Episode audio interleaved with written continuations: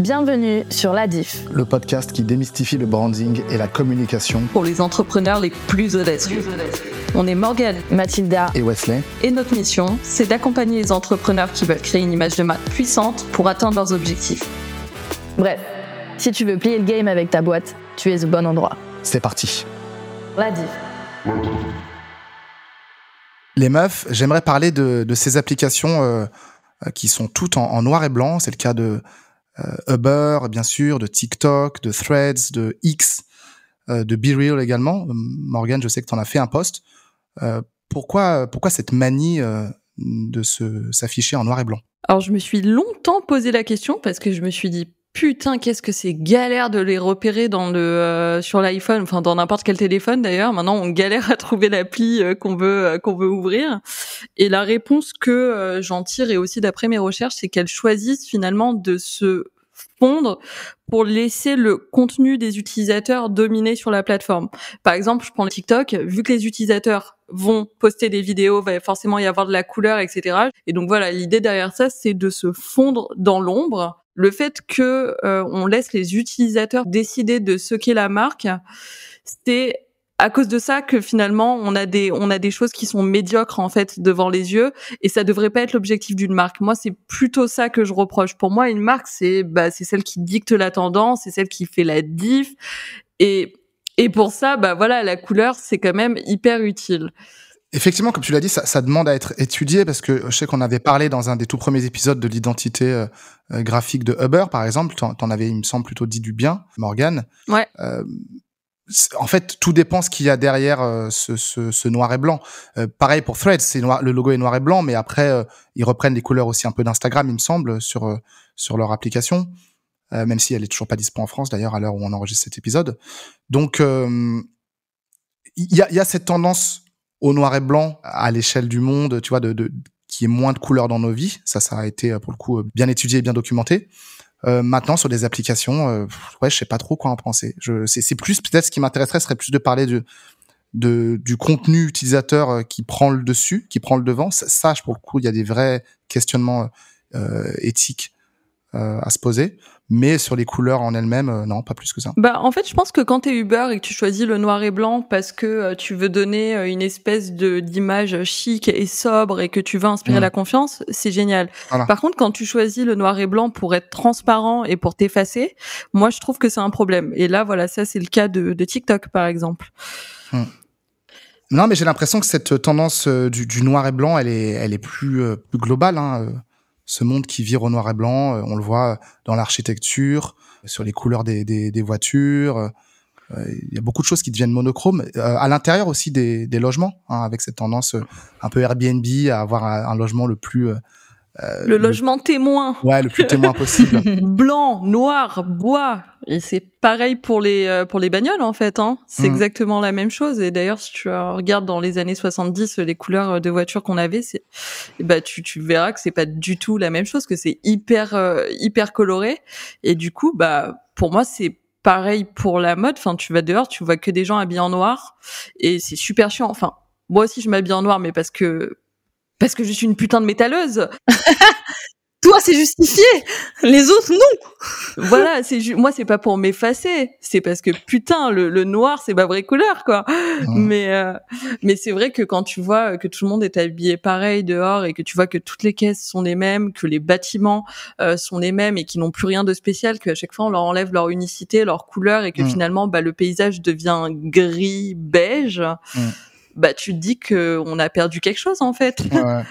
Parce que enfin moi je sais que quand je vois un truc hyper coloré, que ce soit n'importe quoi, bah ça véhicule des émotions chez moi. Je me, enfin, j'imagine des choses, ça attire mon attention.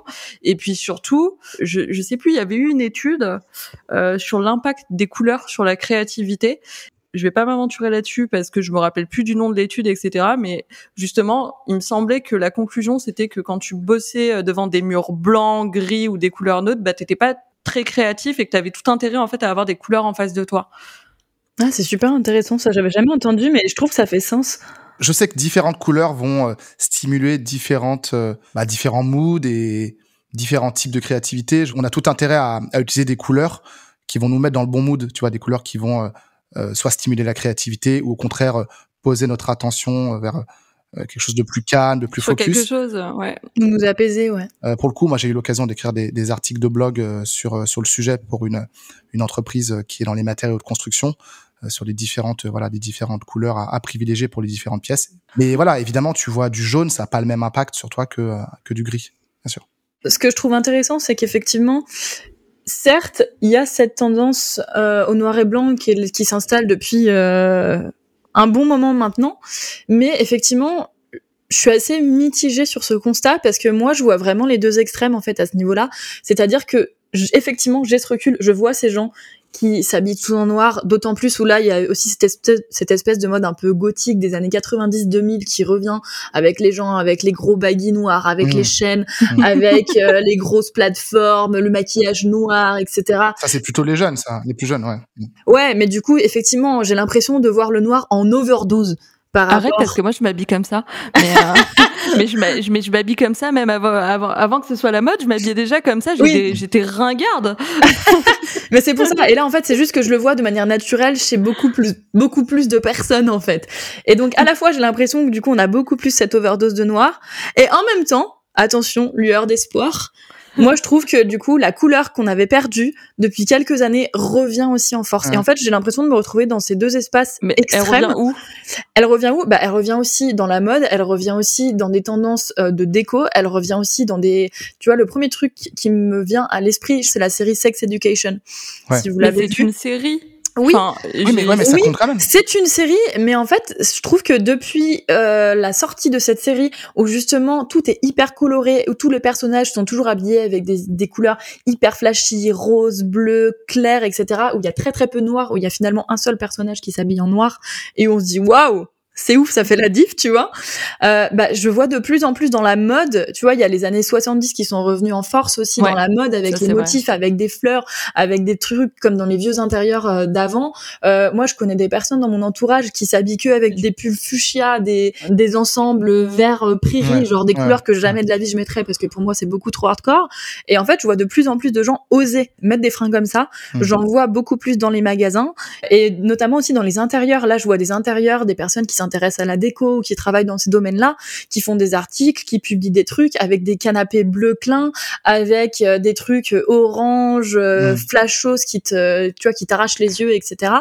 Et en fait, je pense que ça dépend du cercle en fait aussi dans lequel tu es, parce que moi j'ai vraiment l'impression de voir des deux et que finalement c'est soit du tout noir, soit du hyper coloré qui t'arrache les yeux, tu vois. Et ça revient aussi, tu vois. oui, on a- on n'a pas d'entre deux, ouais. Ouais, je Ouais. vois ce que tu veux dire. Je- J'en vois aussi hein, dans, dans la déco des. euh, ce- je vois très bien le type de canapé dont tu parles, magnifique d'ailleurs. Mais euh, pour le coup, tu- pour moi, Sex Education, c'est tout sauf euh, une série qui représente la réalité. Enfin, rien que l'histoire, elle est complètement hors sol. C'est pas ce que j'ai dit. les- Ouais, non, mais pour moi, c'est dans la suite. Tu vois, les costumes vont dans la dans la suite de cette euh, de cette série en fait. Oui, mais ce que je veux dire, c'est que cette série, pour moi, a participé à cette tendance de la couleur qu'on vient revoir aujourd'hui. C'est pour ça que je la citais. C'est que ça a inspiré des personnes. Ah, C'est possible, c'est possible, mais moi je le constate pas. Mais d'où le fait que je dis que ça dépend des cercles et des personnes qu'on connaît, parce Mm. qu'effectivement, je pense que ce côté couleur, pour l'instant, c'est un truc de niche. Et ça se développe petit à petit, comme Ouais. toute tendance, comme toute mode. Ça commence par, entre guillemets, euh, les bobos VIP, tu Oui, vois. les, les hipsters, tout ce qu'on veut, et ensuite ça devient mainstream. Et là, pour l'instant, c'est pas encore mainstream. Justement, c'est un peu trop précurseur. Mais je suis sûre que d'ici quelques années, à mon avis, ça va se débloquer encore plus. Je l'espère grandement.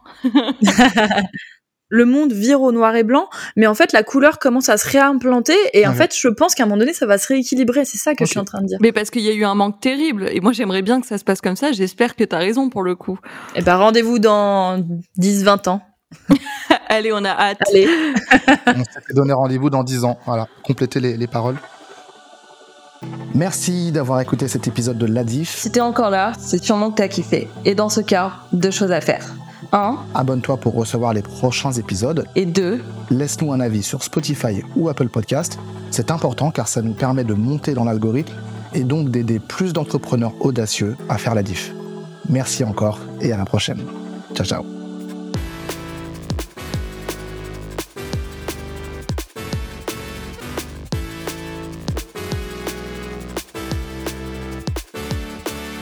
La diff.